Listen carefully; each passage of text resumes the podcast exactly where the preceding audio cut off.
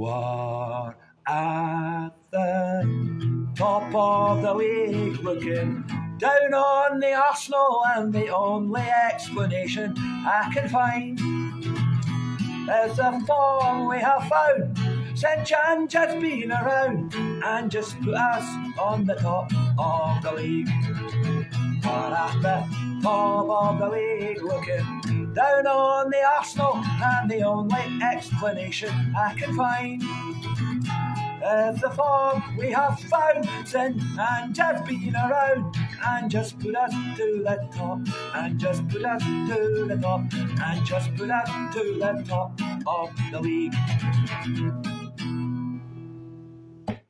hello 大家好欢迎来到新的一期这次聊点啥？哎我是许久未见只带 Hello，大家好，我是预计整场摸鱼的库里里。哈，大家好，我是蛋蛋。哎，欢迎蛋蛋啊，欢迎库里里。我们时隔国家队比赛日啊，正好之后打水晶宫那场啊，打富勒姆那场我们没录啊，这个正好因为时间也比较短。现在现在这个赛季呢，这个每周一场比赛，我有一点慢慢开始习惯这个。这个录节目或者是看球的这个节奏，但是一下子两场比赛连得那么紧，我有一点不太习惯啊，感觉很久没有这种这个什么一周双赛这种或者周中有比赛的那个氛围，所以呢，我们稍微偷了个懒，两场比赛啊放到一起来录今天今天这期节目啊。这次在十轮比赛结束之后拿到了二十六个积分。应该是八胜两平，对吧？八胜两平这样一个分数，这个分数呢，在英超历史上一共出现过十二次，其中有六次冠军，四次拿到了第二，一次拿到第三，嗯、然后一次是第六，一次第六呢是四十二轮比赛，纽卡斯尔，对吧？呃，这个之前。我记得是库里还是哦，是前之前一期的时候是好像是 Crash 他们还问过我这个事情，然后现在数据也出来了，是纽卡当时没有进前四，对，嗯，是老金问的，老金问的，我记我记得就是你老金突然、啊、对吧？对对对对对，我相信我相信也是我们赛季前没有人能够或者说库里里或者是蛋蛋你们都没有想到的这样一个一个结果吧，对吧？你是说最后第六名那个结果吗？没有，我是说十轮二十六分这个、哦、目前这个成绩啊，哦、目前这个成绩对吧？我相信你们两个也是不太敢不不太敢继续说这个，感觉是危险发言的意思、嗯、是吧？对啊，本来就是啊，你这毒奶节目，你不要在这 这散发你的东方神秘力量，很可怕的，我告诉你。嗯嗯，对，所以我们今天呢，也既然是蛋蛋和库里里来，我们就一起来聊一下这个。没讲的这两场比赛，一场是二比零富富勒姆，一场是二比一水晶宫。嗯、其实两场比赛都是各打了这个四十五分钟的好球，尤其是打那个富勒姆那场比赛，整个下半场被波瑟克鲁说是整个赛季最糟糕的四十五分钟，对吧？嗯、我记得那场比赛，其实我我们依稀感觉啊，就像是之前的那种防守足球的，呃，味道又回来了。整个下半场基本上没有什么很很好的机会，尤其是被对手在摁着打的那种感觉。面对这个之前，呃，把我们从联赛杯淘汰出去的富勒姆，对吧？而且在今天就是这一轮打水晶宫的上半场的时候，其实那四十五分钟也踢得非常糟糕，或者说，对。整个球队的这个状态没有展现出之前的那种味道，不管是在高位逼抢也好，还是在这个进攻上面的一些串联也好，我记得一度上半场的射门次数是热刺三个，对水晶宫是八个的样子吧，是吧？水晶宫好像连续造连续造角球，嗯，没错没错，对，不不仅是角球，还有那个呃，就是任意球的机会，就。嗯好几次都已经直接威胁到维卡里奥的这个大门了。其实真的，这场比赛上半场踢的，好像那场富勒姆的比赛宿醉未醒的感觉。嗯、两场比赛好像连起来了，对吧？啊，对，就好像，呃，打富勒姆那半场加水晶宫这半场，如果你把这两场两个半场放到。就真正在一场比赛踢出来这样水平的话，那这场比赛这这这次的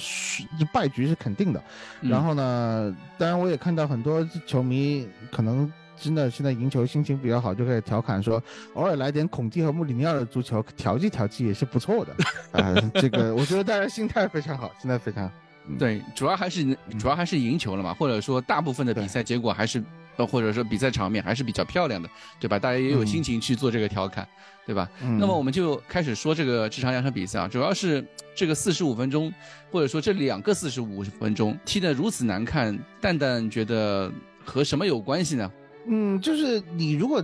单看比赛状态的话，就可能有一点好像是不是这群球员已经开始有一些拖大的这个心态，嗯，你会发现下半场打那个富勒姆上来了以后。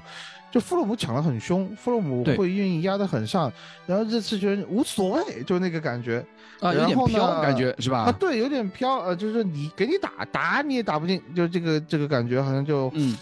呃，整个球队除了霍伊比尔，因为长时间没有打这个呃常规首发，就我觉得那场比赛其他几个人都踢得非常松，罗梅罗也比较紧，就罗梅罗和。呃，霍伊比尔那场比赛的下半场开局阶段是比较在线的，但是几个人，其他几个人就会被抢的比较尴尬，包括波罗和乌多吉，嗯，两个比较重要的后场出球点都是有点被卡死的感觉，嗯，但是后来我再一想，这两场比赛两个半场踢得不好，嗯，是不是多少都跟乌多吉不在有关系？在我的心目中啊，现在的热刺好像有点离不开乌多吉。乌多吉可能可以算得上是热刺的第三号核心。嗯，他的后场洗，对他后场洗球作用，呃，可能就是说效果上不会有波罗的这种进攻组织、插上、套边、呃长传这这种组合拳看上去这么华丽，但是。当乌多吉的左路的出球和衔接不在了以后，你会发现整个球队其实好像是有一点右倾，然后左路完全打不开局面的这么一个情况。呃，有很多人说，因为霍伊比尔的出场，麦迪逊要不停的回撤，但你发现乌多吉不在的时候，麦迪逊回撤的更多，因为比苏马也在场上。嗯啊，所以你会发现乌多吉在这一点好像。非常非常的重要。当失去乌多吉了以后，热刺的踢法跟我们所熟悉的前七轮或者前八轮的热刺来来比对的话，好像缺了一个非常核心的东西，这就导致了是不是我个人的一个猜想，乌多吉现在在这个战术体系中的作用过于重要啊，或者是说他的两个替补，现在两个替补啊，本代和安莫森在长期缺乏。比赛时间的这个情况下，本代也是呃国家队比赛日有伤，前一场打富勒姆连大名单都没有进，是，然后打水晶宫你让他直接首发，身体状态确实有些跟不上的这么一个感觉，嗯，那在这样的一个情况下，你会感觉还不如一个残血的乌多吉，嗯。啊，那是热刺现在一个比较大的问题了。我可不可以这么理解？就是其实，呃，不管是乌多吉也好，波罗也好，其实两个边位在我们现在这套体系里面的作用性都是非常大的。有可能埃莫森因为比赛的这个机会也不是很多，替补进来出来的机会也不多，然后这次又是代打的这个左边路，可能不是他最擅长的这个位置上面，所以他可能没有的表现出特别呃这个能够和乌多吉或者说和波罗所媲美的一些东西。但是波罗和乌多吉现在。在这个首发位置上面，他们打出的这套体系里面的一些东西是非常重要的一个呃中后场串联的一个位置嘛，对吧？对我今天还在看那个斯波伦敦的时候，那个另外一个跟队记者 Robert g a s 在说，可能啊，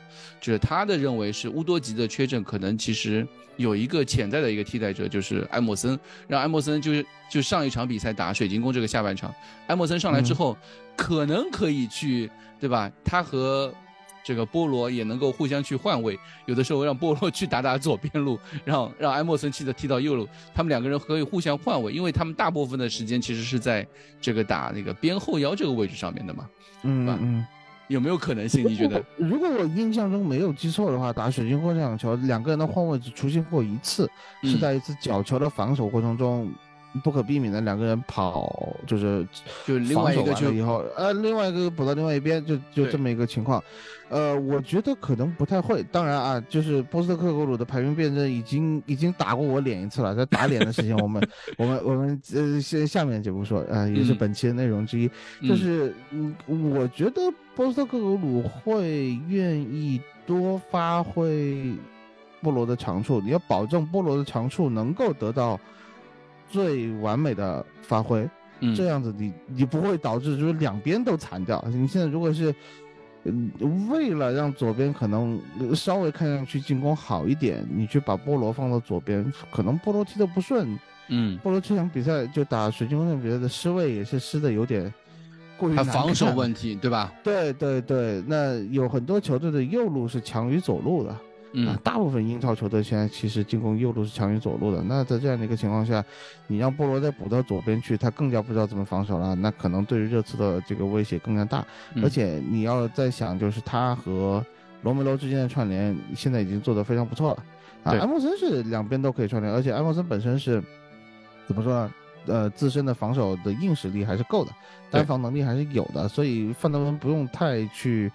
担心帮艾莫森擦屁股的问题。但是如果波罗过去了，范德文跟波罗讲的不是同一种语言，然后就发现你没有什么化学反应，那可能对于热刺的防守来说可能会出现更大的问题。所以我个人认为波罗不会去在如果在乌多吉还是没有办法回归的情况下，波罗不会去打到一个左边的位置啊。这但埃莫是我的猜想森是有可能的吧？对吧？埃莫森打左边，我觉得可能短期之内是比本代更好的选择。本代的嗯这个身体状态需要一个比较长时间的恢复，毕竟年纪也摆在那里。呃，乌多吉确实是非常重要的一个点，最主要嗯是他。你没有办法不防守他，我不知道你能不能理解我的意思。对对他是有突破能力的人，对嗯他有一点像曼城今年新买的那个黑人，就是说没有他那么强，没有那个新来的那个左边路的。哎，对对对，就是看他啊啊啊体型有点像，就是都是嗯非常强壮的。今天我还看了抖音上一个视频，多库一一脚趟掉 B 罗，对吧？呃，B 费一脚踢掉 B 费，B 费完全就占据了身位。就是说，B 费有一个预判，我知道你要硬扛我的，然后他就完全占据了身位，肩膀也靠住了，也占据了半个身位，但还是被波，呃，还是被多库奇过去了。这种球我就觉得一直在，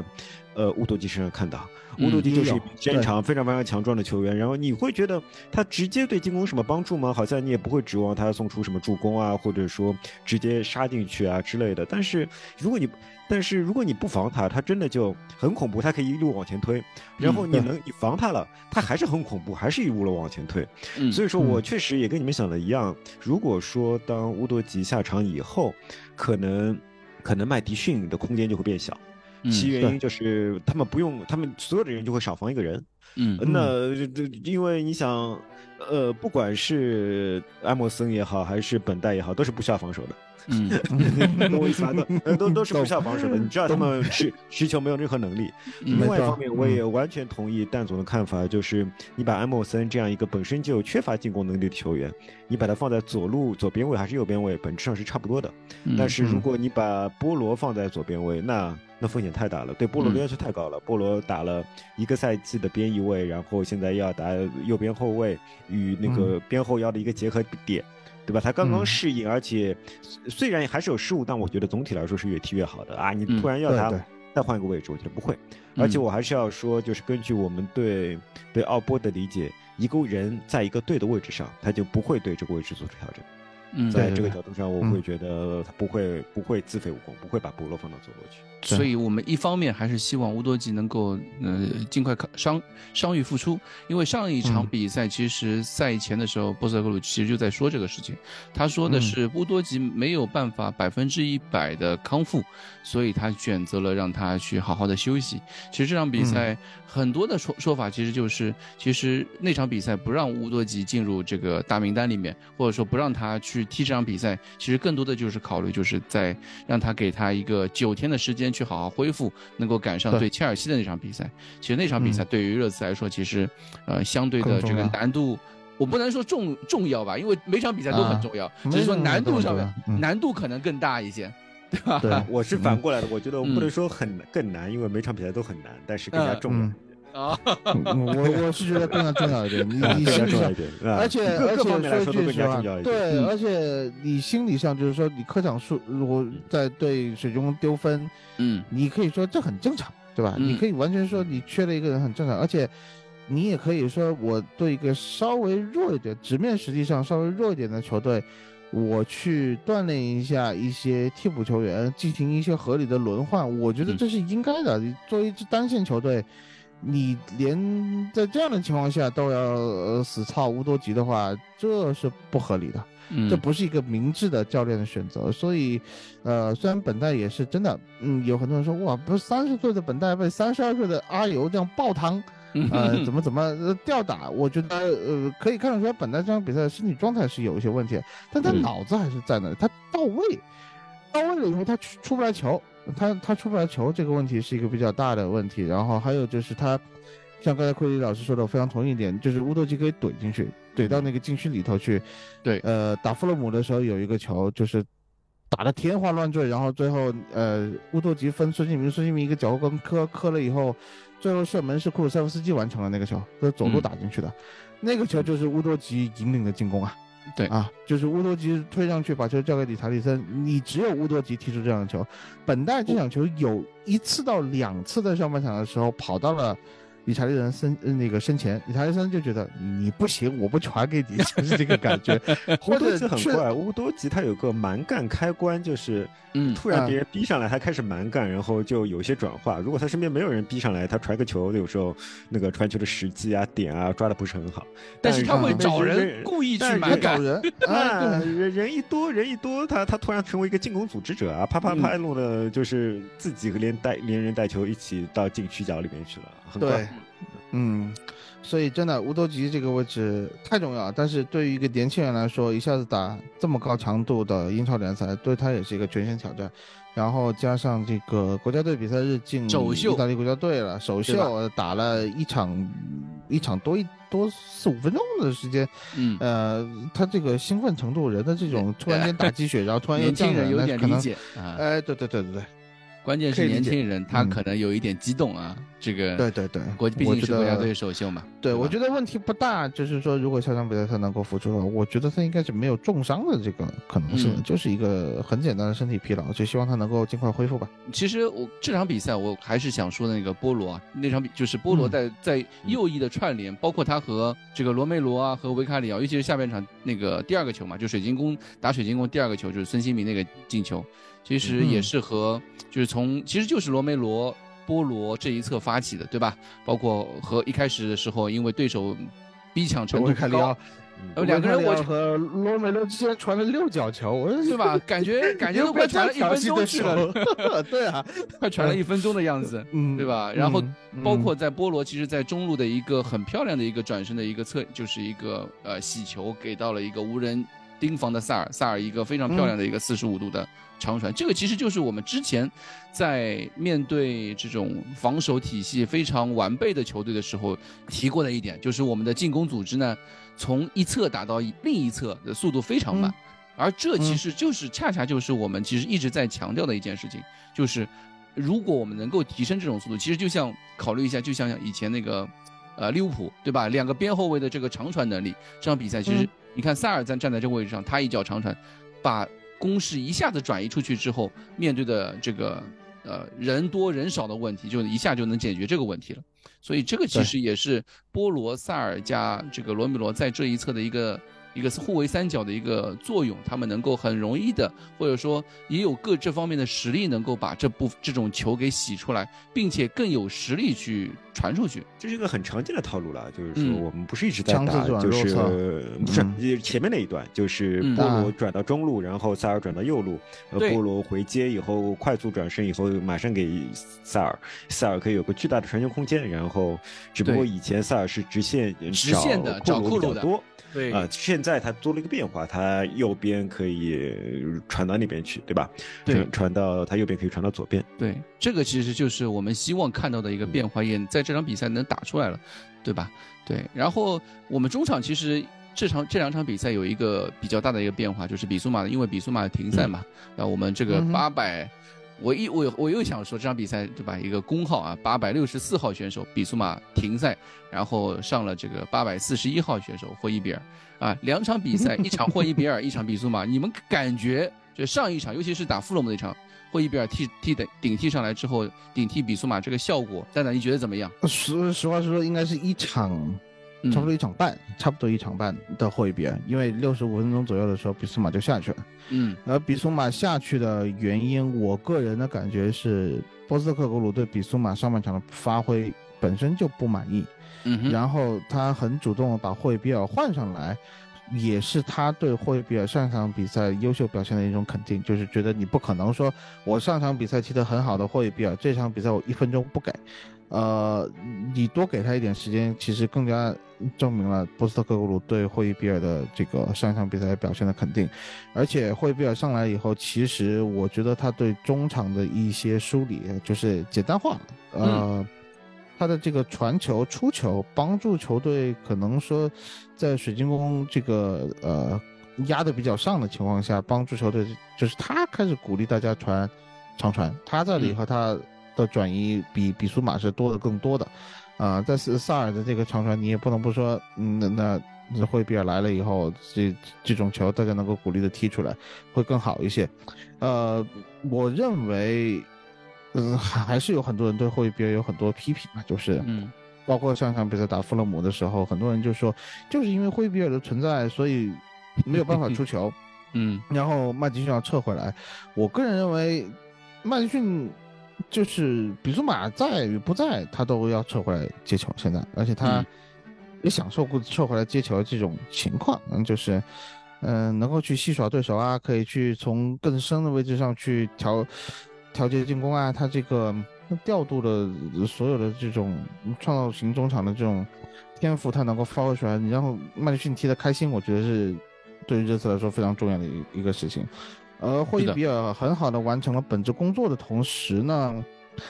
我觉得给这个中场增加的厚度不是一星半点。嗯，怎么说？就是我就是比苏马经常是你看他防守硬度是有，但他经常丢位置，断电。你会经常发现，嗯，对，就就是他觉得这个球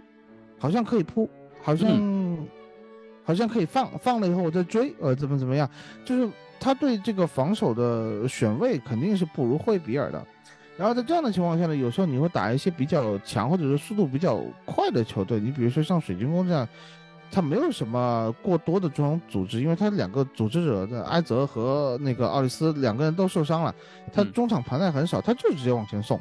呃，直接往前送了以后，比苏马就有点找不着北的感觉。当比苏马找不着北的时候，罗梅罗就得往前扑。罗梅罗或者范德温往前扑的时候，你后面可能就就会出现一个防守倒三角的情况，嗯，就露出来一个人，然后这个时候萨尔就得疯狂的往回追，那这样的话你会牵扯了很多前场球员的防守精力，啊，也是消耗了你，比如说像波罗，其实也是一个进攻的点了，也消耗了波罗的防守精力，把很多的精力消耗在防守上的时候，自然我们的进攻可能踢出来的效果就不会有以前这么好，所以我个人认为比苏马。打卢顿和打水晶宫这两场球，我只能说两场球都不及格，就两个半场他踢的都不及格。而霍伊比尔，呃，我觉得他长球了，就是他知道在这个体系下他怎么踢球。嗯啊，作为一个没有什么比赛时间的球员，他能在训练当中也好，在。坐在板凳上的时间观察和听波斯特克公主的这个教导，能够去掌球，能够去知道自己上场以后，以自己的自身特点能够踢出什么样的足球，对球队做出什么样的贡献。我觉得霍伊比也踢得相当清楚。嗯，当霍伊比也踢得相当清楚的时候，他给球队的贡献，嗯，没有比苏马爆炸式的发挥的时候这么亮眼，上或者是说。上限没有比苏马高，绝对没有比苏马高。但是在一个漫长的三十八轮联赛的一个过程中，你需要霍伊比尔这样的中流砥柱作用，在一些比赛中，在一些非常困难的比赛当中帮你去守住下限。所以现在霍伊比尔就是真的，我希望啊，就是看到一些评论，就是说霍伊比尔一月份不卖，我觉得这个是。正确的，我也觉得波斯特克格鲁能够很好的去解决这个问题，就是霍伊比尔怎么样，你给他时间，给他踢上比赛，也让他踢得开心，啊，我觉得霍伊比尔对于这支热刺来说也还是一个非常不可或缺的人物。而且我在看两场比赛的时候，我发现，尤其是打那场富勒姆那场比赛的时候，会发现霍伊比尔在萨尔再加两边的这个边后卫的这个帮持之下，他能够更大很多。一一方面是弥补他这个运动能力上面的一一种这种短板，就或者说这个这个，比如说像比苏马那种到位率啊，或者也不是到位率，就是你看比苏马有的时候他就像我们以前看登贝莱一样，对吧？去一对一这种拼抢的能力非常强，但霍伊比尔其实就这方面就稍微差欠缺一点，但是人数现在这套体系里面人数能够帮助霍伊比尔在中场的这个这个。高位逼抢的时候也好，或者说攻防转换的时候也好，能够帮助霍伊比尔减轻他身上的这个防守的这个重重重任重担，对吧？或者他的压力，嗯，这样也能够嗯释放他的一种这个我们所说叫什么 anchor man，对吧？就是战术体系里面有一个叫，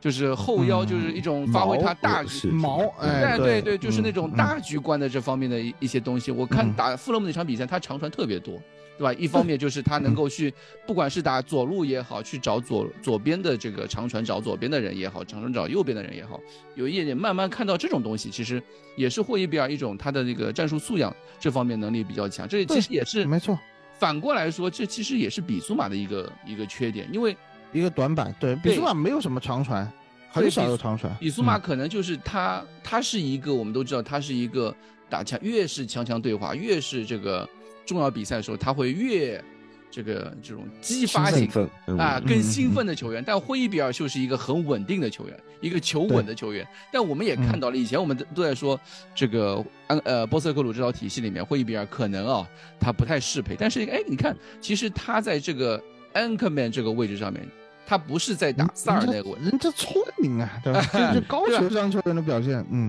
对他不嗯是打萨尔那个位置，他反而是打嗯比苏马那个位置。哎，他其实也可以打得很好，对吧？这个就是我们想象的和我们一开始想象的这个不太一样，对吧？这个其实是一点我们一定这两场比赛有一点点小惊喜的一点，尤其是这场比赛上半场比苏马上来之后，就打水晶宫这场比赛上半场四十五分钟的时候，我觉得比苏马。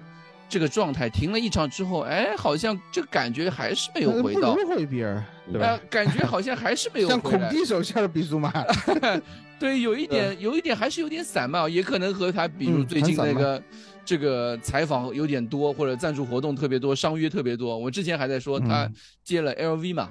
对吧？最近好像又接了一个什么、一个一个活动，做了一些赞助之类的这类东西，感觉好像是对吧？人家吹捧他是英超最强八号，搞得他好像真的是觉得自己是英超最强。这个真不是啊，这个真不是，我我我真的摸着良心，呃，客观作为一个英超球迷来说，这个真不是。嗯，而且很多人说这个惠比尔没有带球啊，或者说技术不好啊，一对一没有比苏马这么强，但是真的热刺没错几其实次进球就是没错，但是对，但是你要考虑的一点就是，有的时候霍伊比尔他的他是知道自己没有这个能力，他不去勉强做这个事情，嗯他去把自己的这个短板和缺陷给怎么说呢，隐藏起来。但是有的时候在必要的情况下进行一对一，或者是说，呃，也不是一对一了，就是带球突破。嗯霍伊比尔是做出来，而且做了几次非常重要的带球突破和对抗之下把球给摘出来。嗯很多次都是从大禁区或者说本方禁区把球胸部一停一卸，嗯然后嗯这个把自己的右肩一扛出去，把对手一扛掉，然后把球带走。嗯这样的情况打富勒姆出现过，打水晶宫出现过。如果大家没有影响的话，再往前翻，去打利物浦那场球，嗯哼，那个绝杀推出来的人也是霍伊比尔。是的，就是霍伊比尔，其实他不需要像比苏马那样在从中圈再往前的情况下，还有一些花哨的盘带过人。霍伊比尔不会在过中圈以后还在进行这样的带球，嗯但是从本方大禁区往前推个十五到三十米的距离，然后进行一次合理的分球，我觉得这是霍伊比尔现在拿球的一个特点，嗯也符合他的一个踢法，也能够在一定程度上帮助球队的进攻和梳理。我觉得这一点霍伊比尔现在做的非常的好。嗯反正我是很欣慰啊，作为霍伊比尔球迷。他能够在比苏马的状态不佳的时候提供一些东西，让比苏马有一点这种紧张的感觉啊。有紧迫感，嗯，他需要紧迫感，这个是需要现在踢得更好因为我我们也发现，这个在另外一个八号位位置上面，萨尔其实现在已经有点慢慢慢慢不可或缺这个味道了，有一点我想问库里老师，你觉得 萨尔是八号位吗？萨尔他萨尔他是 B to B 啊，嗯对吧？他 B 但 to B 的一塌糊涂啊。他的冲刺能力是不可思议的，就是不断的远距离的冲刺，而且还是变相冲刺。他他不是八呀，对吧？嗯他不是吧？嗯我觉得瓦萨尔这两场比赛，呃，比较打我的脸，因为我对萨尔前段时间的表现是不太满意的，就是说他的出出球，或者嗯是说接球有一点怎么说不负责任，就是嗯嗯，就是的不是不担负责任，是不太愿意承担责任，不太愿意，不太愿意承担责任，这个不太一样，对对对，就是不沾锅型球员，就是来球给我，然后我就就给出去。但是这两场比赛你会发现，他主动要球，主动起球，呃，而且他怎么说呢？就是有个球想给孙兴民啊，那个球。我不知道，就是很多翻译说是孙兴民是让他自己干，但是我觉得孙兴民是这球传的不好，要往前再多送你提前。就是那个三打一一样的那个三三打一三打一对吧？对，嗯，那个球，呃，我觉得萨尔其实就是他有很多改变，他对自己的出球是有一定理解的，什么时候能够做出合理的出球，而且他知道自己现在可能更多的责任在于去帮助波罗这侧防守打。打富勒姆吧，那场球有一个回追，高难度的回追了以后，把球给头球蹭出去，在西蒙尼斯顶到球之前，真的是身体素质变态，像库里老师说的。然后现在他对球场上的这个洞悉能力、观察能力真的是，嗯，非常的棒，非常的球长得长球好非常快，非常快。这就是真的是一些就是有些人说的，你需要一线队的比赛去进行历练，然后能够在在。实践中长球，嗯，我觉得萨尔现在就是最好的例子。所以比苏马，我觉得他可能要向自己的小老弟看齐一下，就是通过比赛去长球，而不是固步自封的觉得自己踢的那一套就是最好的啊，就是这个感觉。嗯嗯，对。所以其实这两场比赛，我们也很惊喜的发现，我们中场位置上面一些一些，比如说像霍伊比尔这样的球员，以及像萨尔这样的球员，在这几这。十轮过来之后，慢慢慢的一种改变，我发现，哎，原来不可或缺的比苏马，哎，他慢慢慢慢变成，哦，其实他是可以有竞争者的。而之前我们 都认为有，对吧？就我的意思是，对吧？霍伊比尔在这个位置上踢的其实也很好，因为我们之前的想法就是说，霍伊比尔可能是踢萨尔的，对吧？但是我们发现，哎，萨尔其实在之前中场铁三角里面，中场三人组里面最不稳的这个萨尔这个位置上，哎，现在开始萨尔反而最稳的。反而比，因为他的能力，他的体能比麦迪逊要好，对吧？他的身体表稳定性比比苏马要好，他的体能又是最好的，而反而变成萨尔变成是最稳的一环了。其实我一直觉得萨尔对对标的替补人选是斯基普，我一直没有看，就是波斯特克鲁一直把斯基普当做萨尔的另外一个很长时间是麦迪逊的替补，就是拿来换麦迪逊，让麦迪逊休息，然后就是。就明金收兵了，上霍伊比尔就意味着这个这场比赛收工了。之前老金说的嘛，胜利组对吧？这个就是胜利组。上霍伊比尔上斯基普就是上胜利组了。嗯，然后既然说到中场了，我觉得有必要在本期节目里面热烈欢迎本坦库尔的回归。嗯，但是你也可以看到本坦库尔的球球感，嗯，不是说球感不好，就是大伤之后的人他心有余悸，他做一些动作的时候他。会比较收，所以本本场库尔本场比赛几次触球，你会看到他踢的还是比较收的。所以本场库尔什么时候能够恢复到百分之八十的一个水准？我觉得可能需要一到两个月的时间的比赛，嗯，可能每场比赛踢个十到十五分钟，嗯，之间加上来，他才能够慢慢慢慢加上来。哎，这进入一个轮换的这么一个你觉得次序里头，他反而就是说，本坦库尔回来了以后啊，就萨尔如果要去踢非洲杯了，在在这之前，我觉得本坦库尔可能会成为萨尔的这个替补。非洲杯是什么时候啊？一月份，一月份，一月中，一月份，那那还挺一月中到二月头，就非洲杯和亚洲杯今年是同一个时间，都是一月中到二月头。而而，缺席的比赛会比较多，就是，但当当那个时候正好有一个有有足总杯以及有那个冬歇期嘛，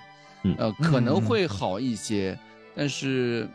毕竟只能说指望马里能够早一点被淘汰，这个萨内加尔，萨内加尔就比较难了，萨内加尔可能是比较难的，嗯，对，所以我你我们可以畅想一下，可能啊，就是本坦库尔回来之后，他体能状态、比赛状态回来之后，他可能会打一个什么样的位置呢？他比如说霍伊比尔是后腰的话，那本坦库尔去打塞尔这个位置嘛，好像又不太像哦。对啊，本坦库尔其实是真正的毛呀。嗯嗯，你们要毛的话，本坦库尔是毛，而且而且我会觉得，呃，比苏满的未来有点是让人担心的。他现在一 一直在走下坡路，他一直在走下坡路。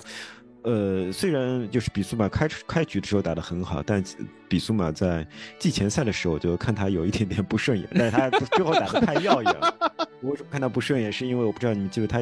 拍了一个个人广告片，是用什么无人机拍的，自己赤裸着上身，只穿了条短裤和一双厚底的运动潮鞋在长跑。他妈的，谁会穿一双底那么厚的长，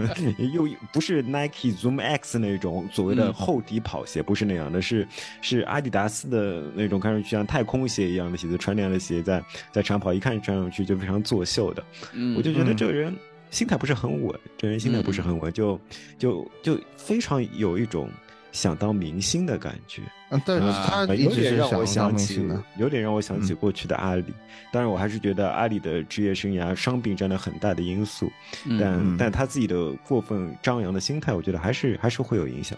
嗯所以说，呃，比苏马后来一直走下坡路，会觉得内心里我会觉得哇，不出所料，不出所料这个人。然后而且还穿着花花绿绿的拍照，对吧？嗯然后嗯动不动就说自己是是英超最强的八号，最强八号位，对对他嗯现在已经上场比赛上上场时间少，他如果再这样下去，他他不一定有稳定的主力位置踢的。嗯如果他嗯失去了稳定的主力位置，他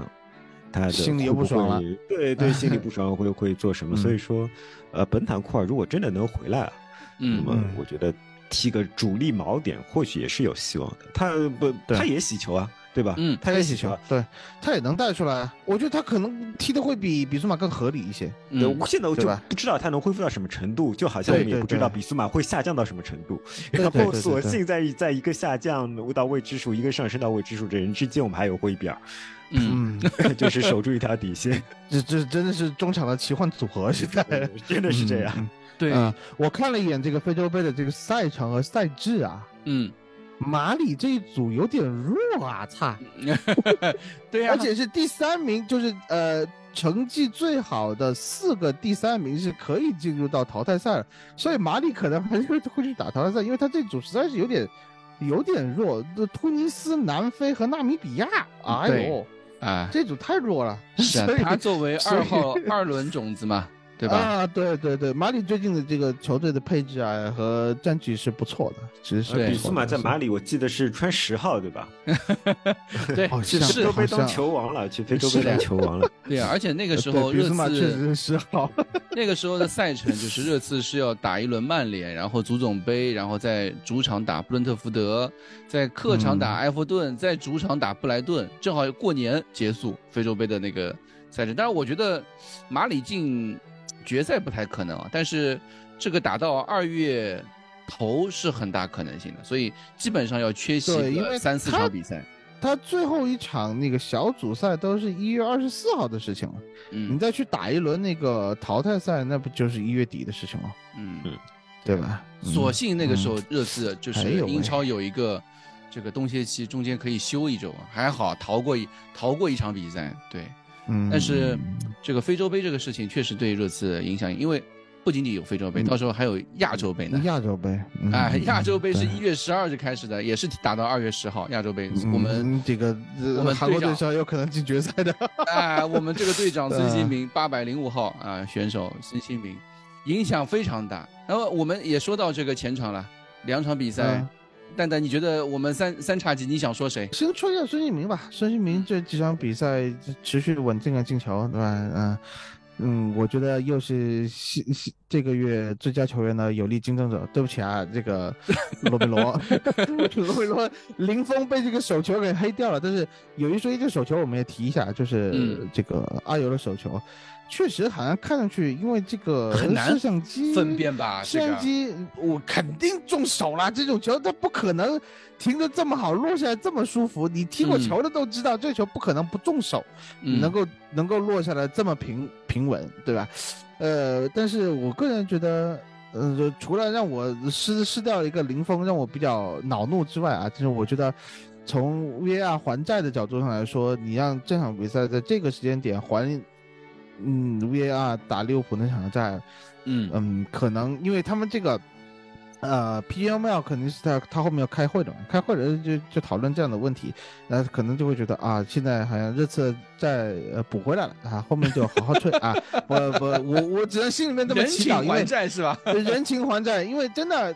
最近你看打完利物浦以后，我们这几场球是什么东西啊？对啊呃，打卢顿这场球，呃，就就已经开始你发现有点偏少了。然后打这个富勒姆基本上就是不吹，打水晶宫直接就没带牌，这嗯。这是这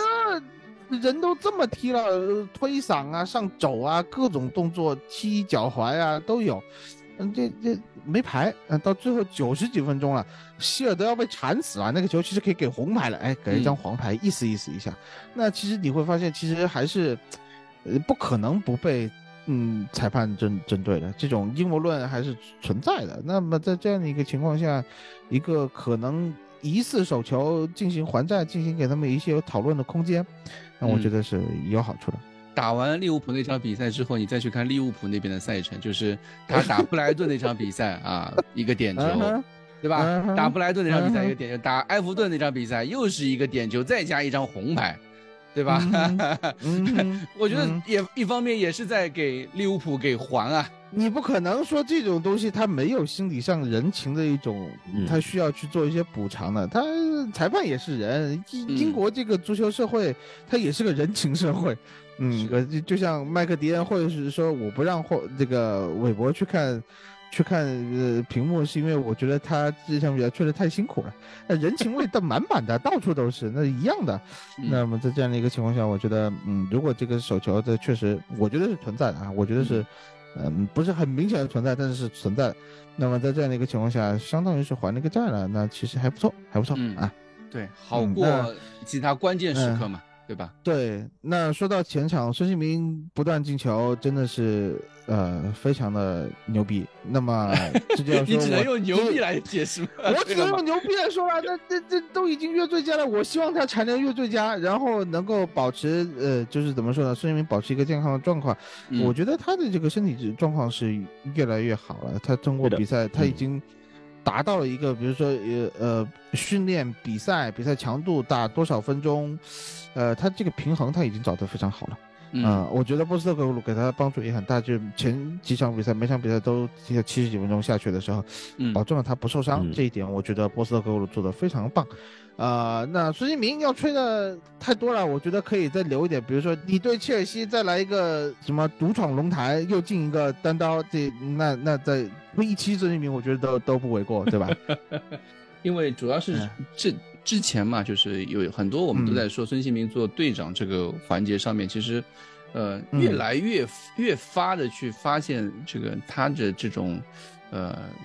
本质或者说他这种能力嘛，因为很多不是我觉得本来就没有必要去质疑孙兴民去当队长这个事情，我不不知道这我个质疑的我我不是从哪里我不来。我不是说质疑这件事情，我只是说他嗯展现出的很多很多的小细节上面能够看出，嗯就以前呢，我们在这个孙兴民，我们都知道他是一个非常优质的这个球员也好，他优质的嗯人也好，只是说他在做队长这件事情上面呢，他没有展现出那么多的东西。而现在他担任队长之后，他我们看到这十轮不仅仅是比如说在客场的时候拉球队去呃抱在球看台面前抱拳，或者是一些在比赛中呈呈现出的东西，比如说和裁判的沟通啊，以及嗯呃给裁判喝水啊，啊，这个 对吧？给人情世故，对吧？给裁判送水啊，对吧？对吧？嗯那种交流和裁判交朋友啊，这种东西，以及比如说和队友的一些鼓励啊，因为其实你看昨天那个这个曼市德比的时候，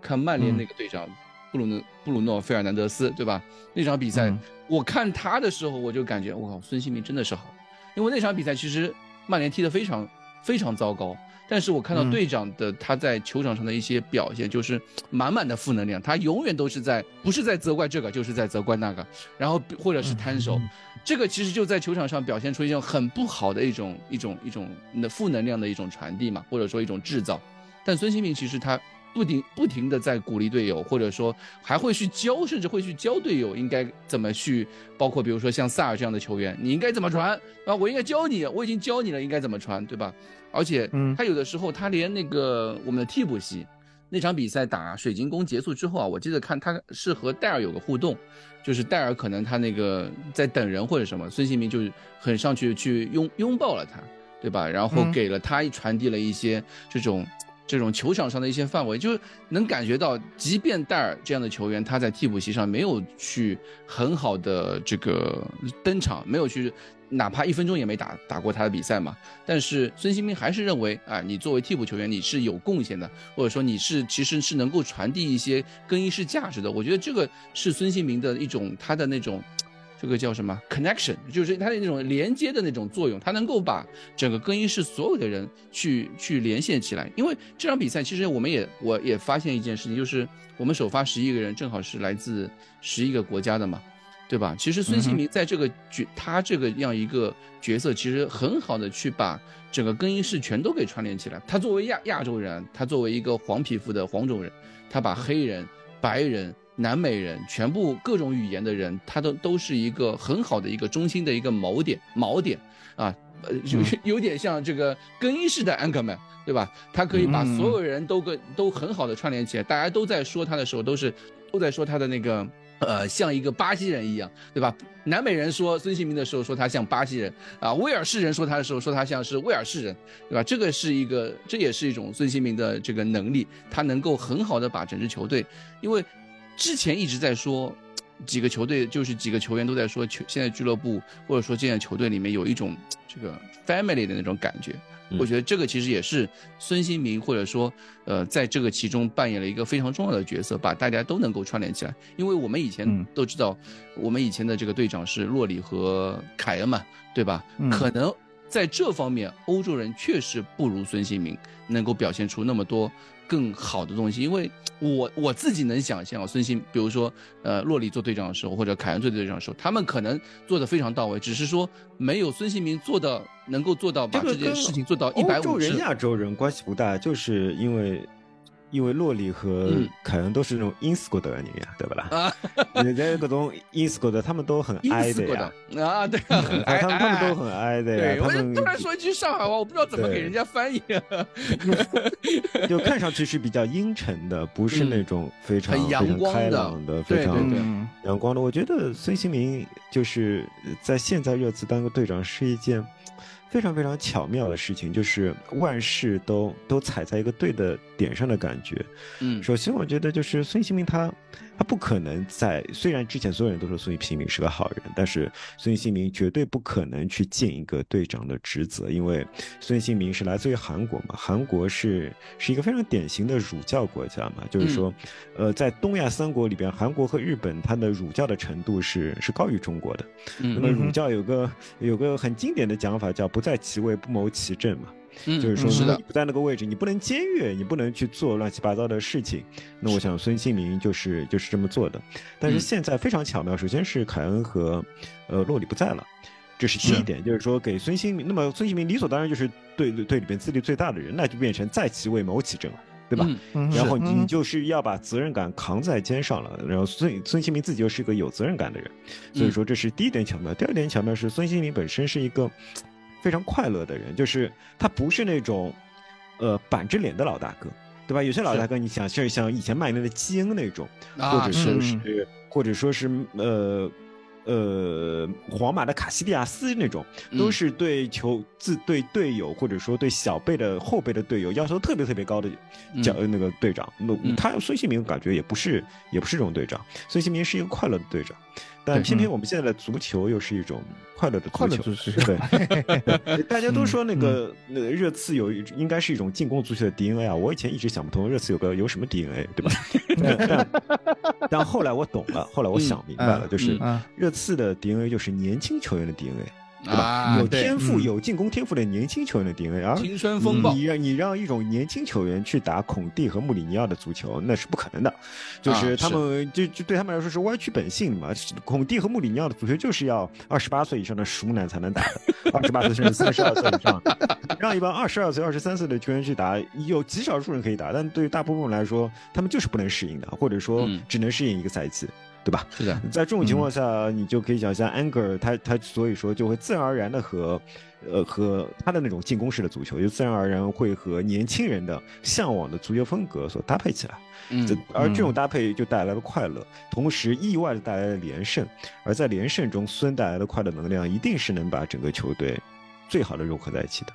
我觉得，呃，目前来看，孙当队长是一切都是最好的安排。但如果说出现连败啊，或者说呃出现更衣室里边的那种坏孩子硬茬，到底会怎么样？那我们还要再看一看。比如说，恩东贝莱一月份被租被退回来，恩东贝莱滚啦！我操！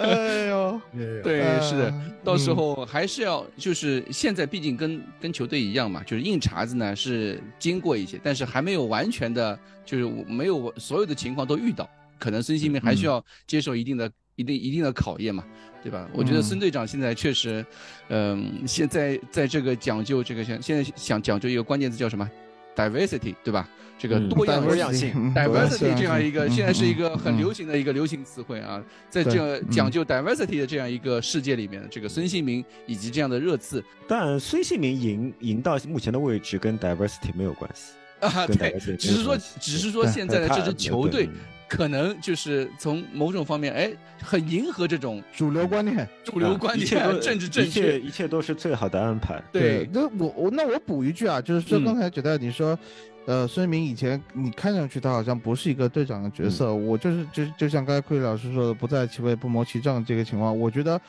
孙兴明，我一直觉得他是一个非常优秀的人。那么，一个优秀的人，他会知道自己在处于一个什么样的位置的时候，去扮演一个什么样的角色。对，这是我觉得所有要想成为优秀的人，或者是一个优秀的人，他必须具备的一个品质，就是我在干的事情不应该去影响这个团队或者说这个集体的最终利益啊。所以你会看到他在被洛里喷的时候，他确实是爆发出来。但是你可以知道那样的情况。被喷的人不少了，就是被喷的人每天都有，或者是说孙兴民其实可能经常被喷，就就是我们看到他的那一次爆发，但是其实很多情况下他在以前的情况下他可能是隐忍的，他他也没有你在以前的比赛中看见过多的孙兴民去鼓动本方球员怎么怎么样，但是他你会看到孙兴民进球了以后，他是会去鼓动本方球迷。对吧？他知道他作为一个最受欢迎的球员，他怎么样去在球队当中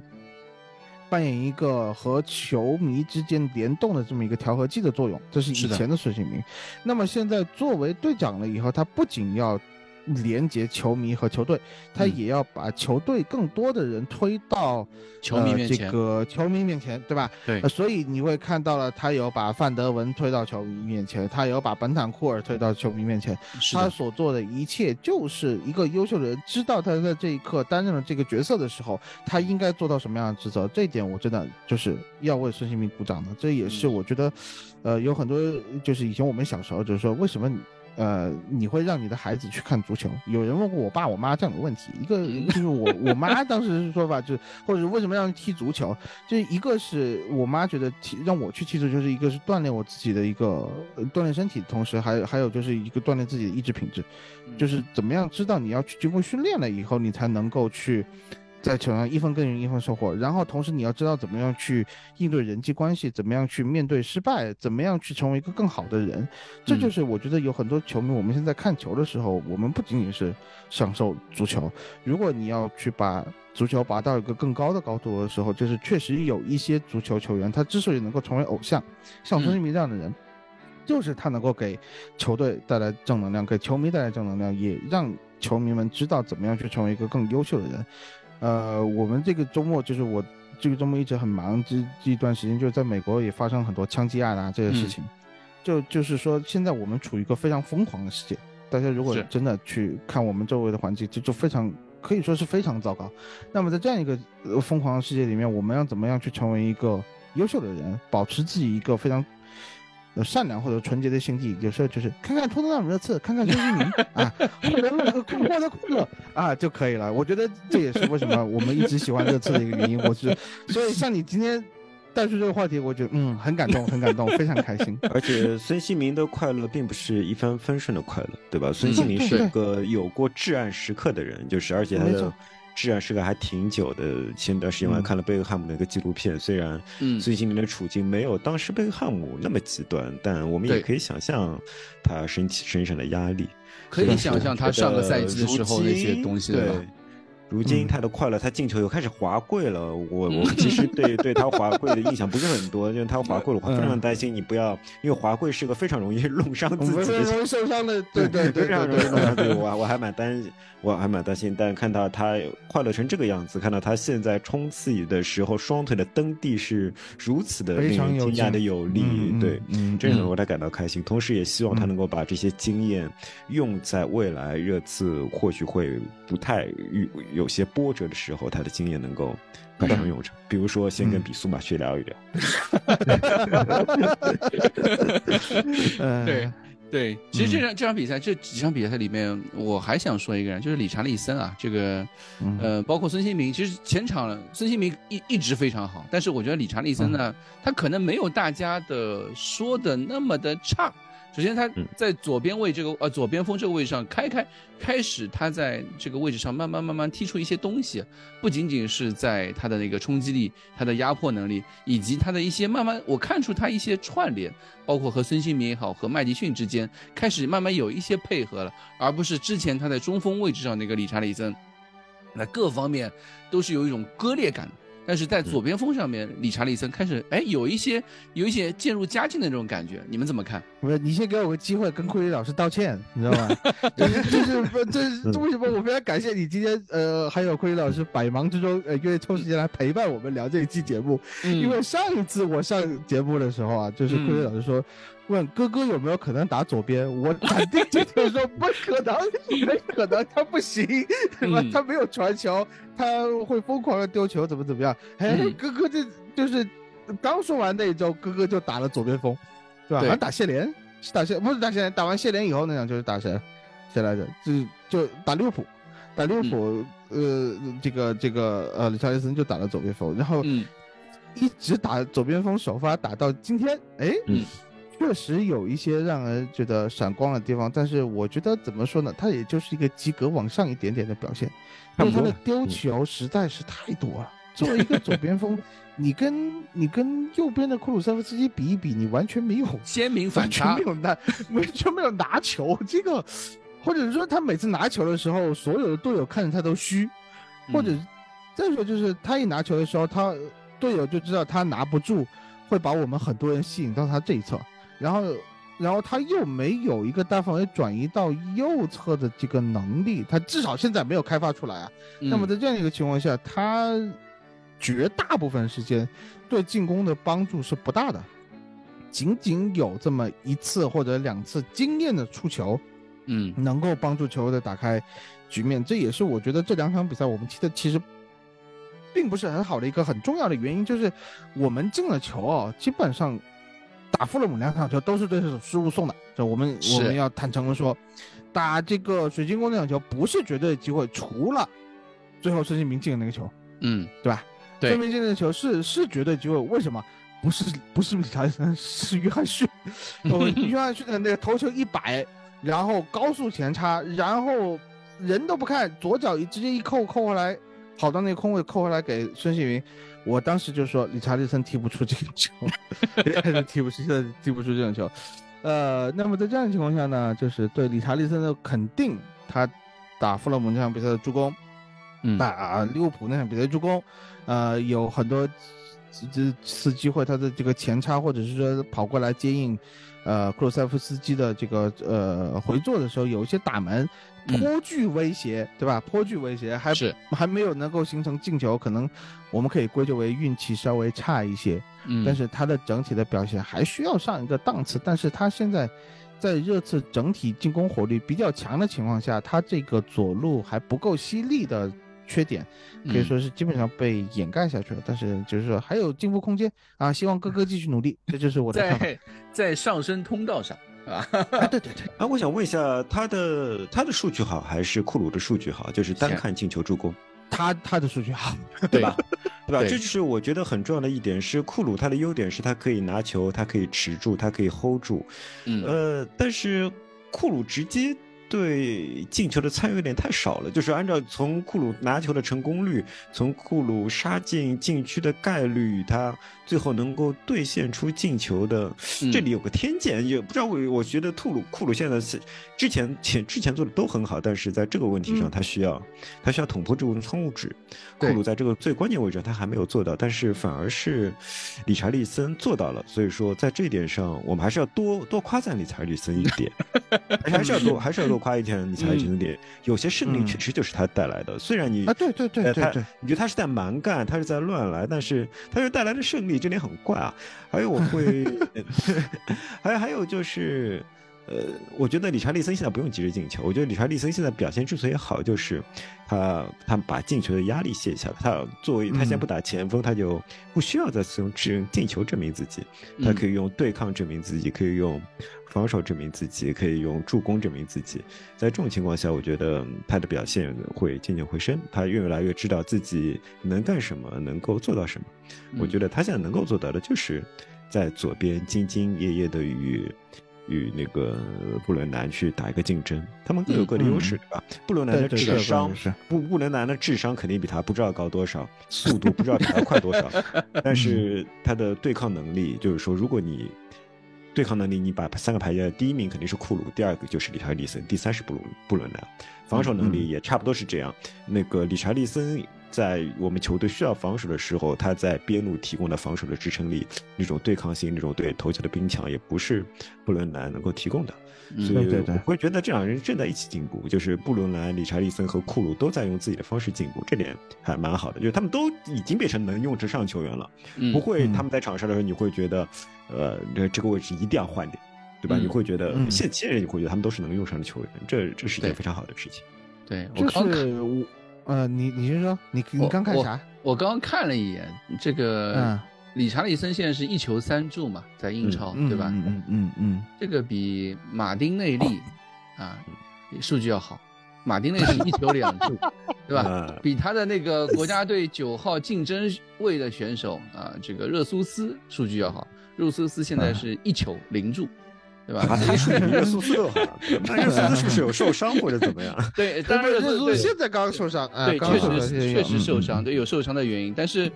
你你不嗯能不能磨灭或者说不能掩盖，确实对吧？理查利森在在这方面的贡献嘛，对吧理？查利森现在是一身乱拳，一身乱拳，就是乱拳打对，死我觉得老师理查利森，我。觉得是需要给予更多的肯定的。就是打富勒姆这场比赛，其实下半场踢得不好的时候，就是呃有些时候你会看到理查利森疯狂的去逼抢卡斯塔涅，因为卡斯塔涅作为这个富勒姆，如果他是上帕利尼亚打这个后腰的时候，他很多时候他这个出球他出球慢，帕利尼亚转身比较慢嘛，他就要嗯传出来。呃，给边后卫去出球，边后卫出球的时候，那个左边的安东尼罗宾逊是喜欢突而不喜欢传的。嗯卡斯塔涅出球是很不错的，你会发现卡斯塔涅出不了球，因为理查利森会飞铲过来，嗯，经常有这样的情况。打水晶宫的时候也是，哇，突然一个一个像罗梅罗的这个铲球动作，你一看，我定睛一看是理查利森。嗯，然后我刚才看了一眼数据，理查利森这个真的是乱拳，库里老师这个词用的嗯。太合理了，就是老师傅的乱拳，嗯，你你你去看理查利森的这个数据啊，真的是你不会觉得这个人是一个前锋。他的传球成功率是热刺所有稳定比赛出场是呃球员里头，就是常规首发和是呃首呃替补轮换里面传球成功率最低的人啊，嗯。百分之七十三点五嗯，啊，他他的丢球也是最多的，对，然后他的头球成功率是仅次于罗梅罗和范德文。嗯，作为一个作为一个呃这段时间长期打左边锋的人，嗯，他的头球成功支点，you 率是真的 know，对 边路支点。所以所以你会觉得他是一个什么防守型边锋，有点踢出那些拉梅拉的位置味道？不是说嘛，之前说过怼风啊，对，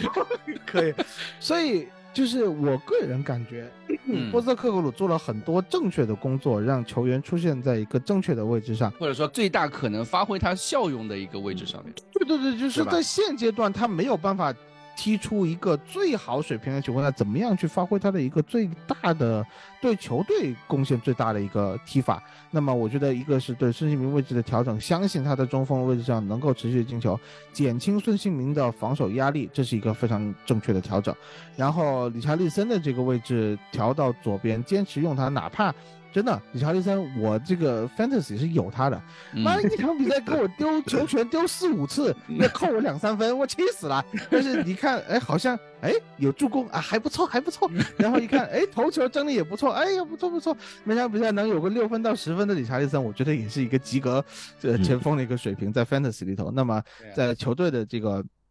啊，这贡献上来说，我觉得理查利森需要更多的肯定，也需要给他更多的自信。如果真的能有一个到两个进球锦上添花的话，那真的是他的这个自信自信可以爆棚起来。那对于热刺来说，就是一个非常大的财富了。嗯，我刚刚还看了一眼，他打水晶宫这场比赛，理查利森丢球二十个，跟跟他另外一边相对的库鲁塞夫斯基。打几乎打满全场，只丢了六次球权。库鲁塞夫斯基不丢球的，不丢球的，他只不过就是最后一脚就是总是，稍微抢不到。对对，理查利森，而且吃了六十分钟。真的，哥哥，哥哥，真的，我没真的没有办法说，他每场比赛有两场均两次被断球，你自己想，就是这不传丢球啊，传丢球就丢失球权，我不是，就是脚下被断球，场均两次，这实在是你是巴西球员嘛？对